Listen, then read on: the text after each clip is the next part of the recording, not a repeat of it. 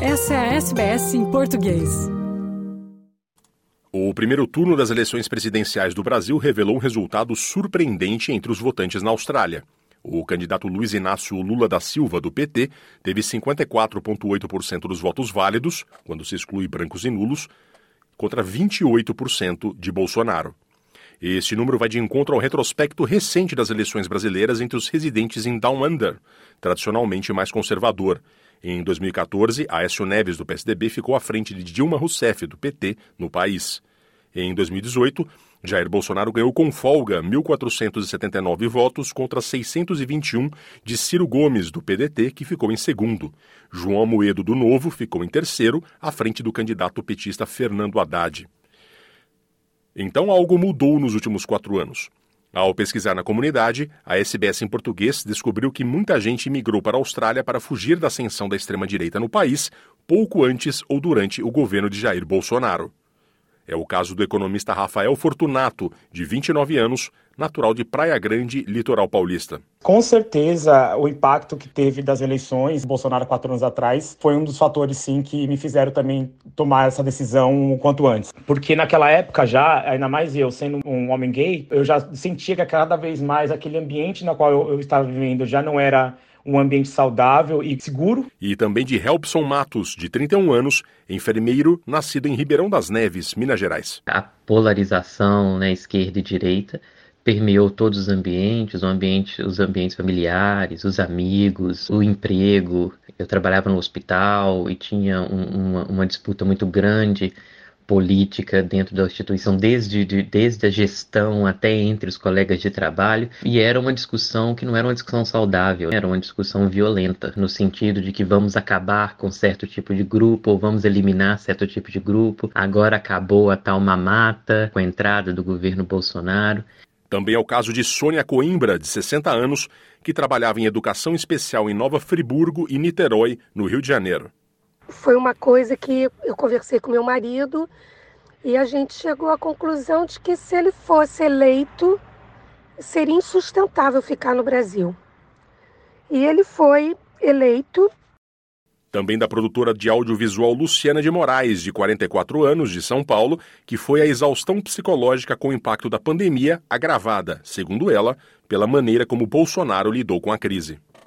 Um sábado à noite, eu não lembro se foi numa semana que o Bolsonaro estava falando mais uma das pérolas dele. Não sei se foi a semana que ele falou que era só uma gripezinha. Eu comecei a sentir num sábado à noite falando com meu noivo. Comecei a sentir uma falta de ar, assim, comecei a sentir claustrofobia, parecia que eu estava pisando nas nuvens, assim, minha cabeça girando. E eu tive uma crise de pânico muito forte. E foi por conta de toda a situação foi por conta de um discurso do Bolsonaro. Também é o caso da urbanista Gabriela Ortega, de 38 anos, de Piracicaba, São Paulo. Estava muito descontente no Brasil, né? É, com toda com toda essa atuação do governo Bolsonaro, com, né, reduzindo os direitos, os programas sociais, é, toda a questão envolvendo o meio ambiente. Então, eu fui ficando cada vez é, mais uh, incomodada e, e com sentimento de impotência. Se antes houve muita gente à Austrália irritada com os governos do PT, agora há um novo perfil de imigrante brasileiro relacionado também com a situação política do país, mas de polo invertido. E no novo país, eles buscam qualidade de vida, o respeito aos direitos humanos, de minorias, liberdade religiosa e um governo ativo nas questões sociais. Helpson Matos era enfermeiro em Belo Horizonte, onde vivia com seu companheiro australiano.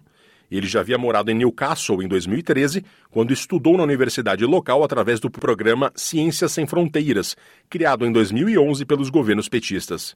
Ele conta que o discurso de Bolsonaro foi parte fundamental para pensar a viver na Austrália outra vez. Eu sou gay, mas sempre tive uma ótima aceitação na minha família nos ambientes que eu frequento, então eu falo que eu sou muito privilegiado por isso. Mas pela primeira vez na minha vida, em 2018, eu comecei a enfrentar, eu percebi um aumento da homofobia e direcionado direto a mim. E isso fez com que eu perdesse muito daquela minha paixão que eu tinha em ficar no Brasil, em querer trabalhar no SUS, no Sistema Único de Saúde, igual eu sempre desejei trabalhar. O ápice que no, um dia antes do segundo turno, na eleição de 2018, um vizinho que morava no apartamento ao lado do nosso gritou pra gente que a partir da segunda-feira, quer dizer, após o segundo turno, eles iriam sair nas ruas para matar viado.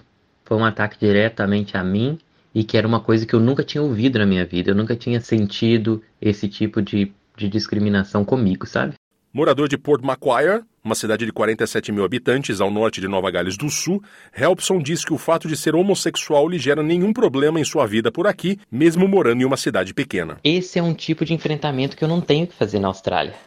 Né? Então, aqui, mesmo morando numa cidade menor, quando eu falo que eu moro com meu companheiro, que nós estamos juntos há oito anos, ninguém vira para mim e fala que é porque eu não tenho Deus no coração, que é porque eu não aceitei Jesus Cristo ou que é porque se eu continuar nessa vida eu vou queimar no inferno. Então eu não tenho dúvida nenhuma que a vida para a comunidade LGBT ela é muito mais tranquila. Sempre existiu no Brasil um olhar assim: eu te tolero, mas é errado o que você está fazendo.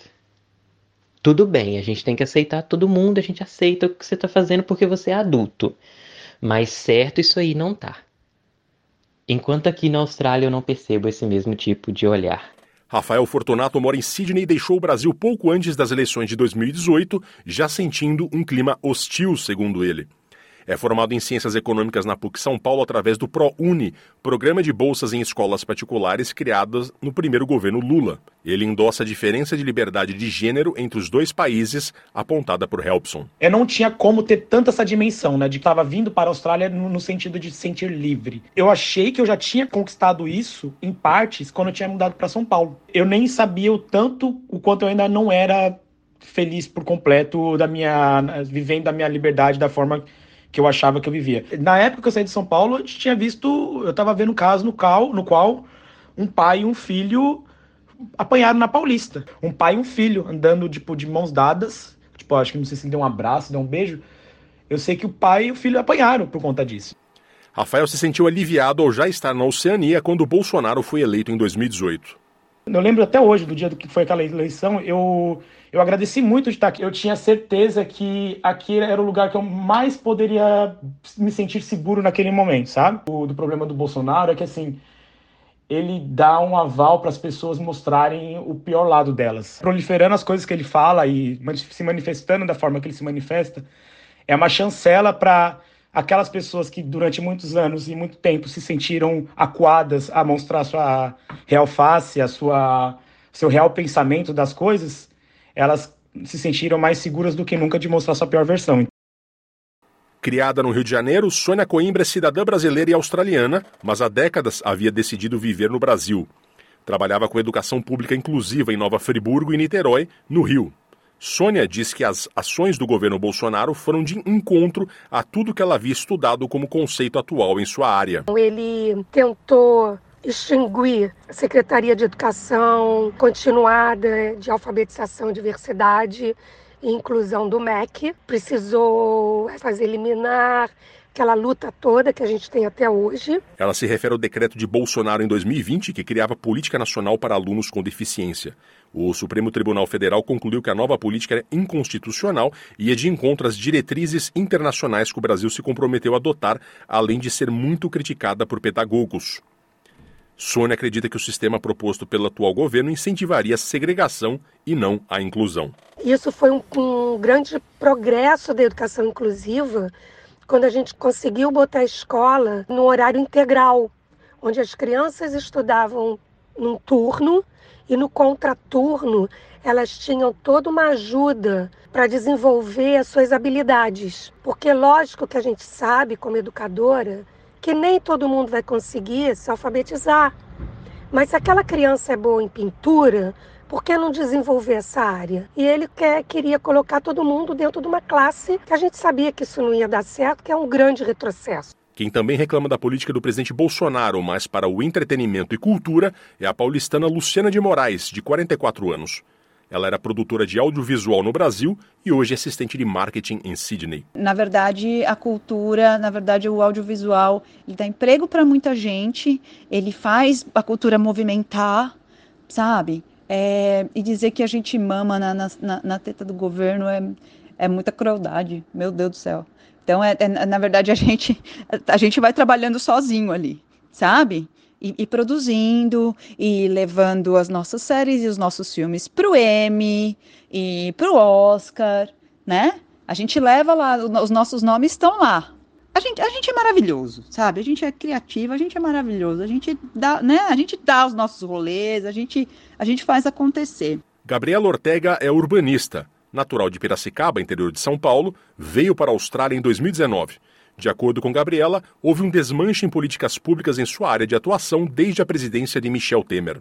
O governo Bolsonaro tem bastante influência na minha decisão de vir para a Austrália. Eu trabalhava como urbanista, com planejamento urbano e mobilidade. Depois do golpe de 2016, foi ficando cada vez mais difícil para trabalhar com planejamento urbano e mobilidade, porque envolve política pública, né? E foi ficando cada vez mais difícil. E aí, depois que o Bolsonaro assumiu a presidência, só piorou. E não preciso também nem falar do, do fechamento do Ministério da, das Cidades, né? De juntar com outras pastas. E então a prioridade sendo um pouco diferente, né, no, no, nesse governo. Porque eu estava muito descontente no Brasil com toda essa atuação do governo Bolsonaro, com, né, reduzindo os direitos, os programas sociais, toda a questão envolvendo o meio ambiente.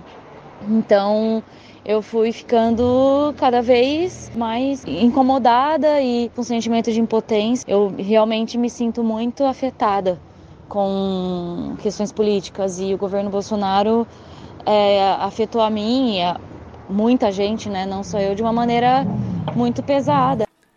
A contadora Luísa Valério Campos é de Campinas, São Paulo, e morou na Austrália entre 2018 e 2022. Quando a pandemia eclodiu, ela voltou ao Brasil, retornando a Down Under após a reabertura das fronteiras em 2022. Hoje tem 38 anos e vive em Brisbane.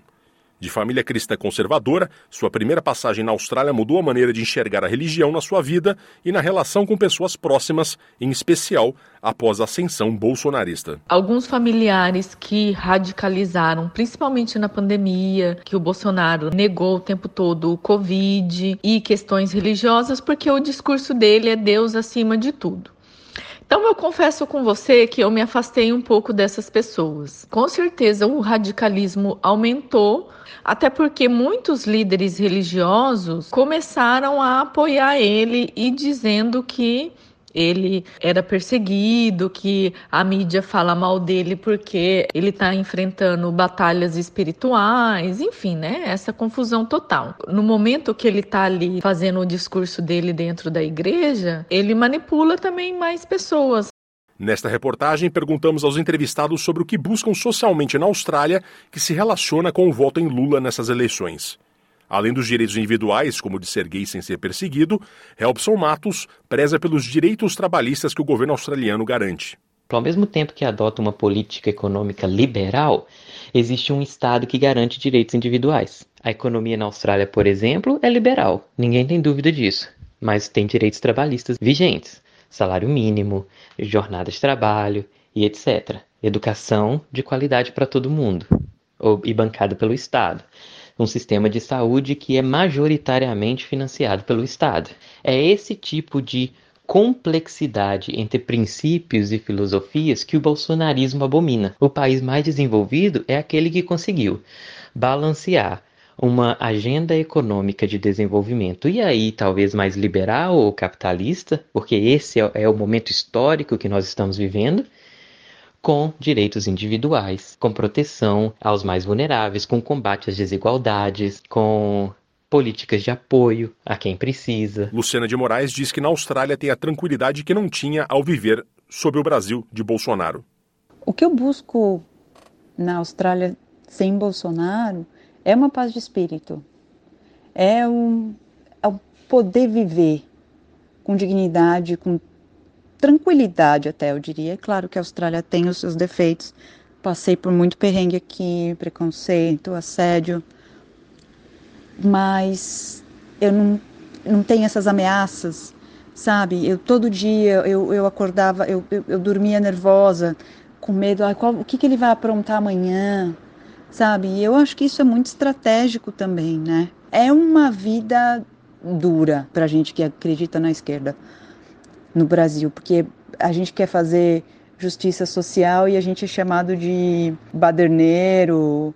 E vou te falar que por conta disso a, rolaram até momentos que eu ficava pensando, eu tive uns momentos de, cara, não é possível eu fazer o bem é errado, sabe? Eu fico me perguntando quando tudo se inverteu. No primeiro turno entre os eleitores da Austrália, o candidato Luiz Inácio Lula da Silva do PT teve 54,8% dos votos válidos, quando se exclui brancos e nulos, contra 28% de Bolsonaro. Neste domingo, 30 de outubro, um dos dois será eleito novamente presidente do Brasil. Quer ouvir mais notícias como essa?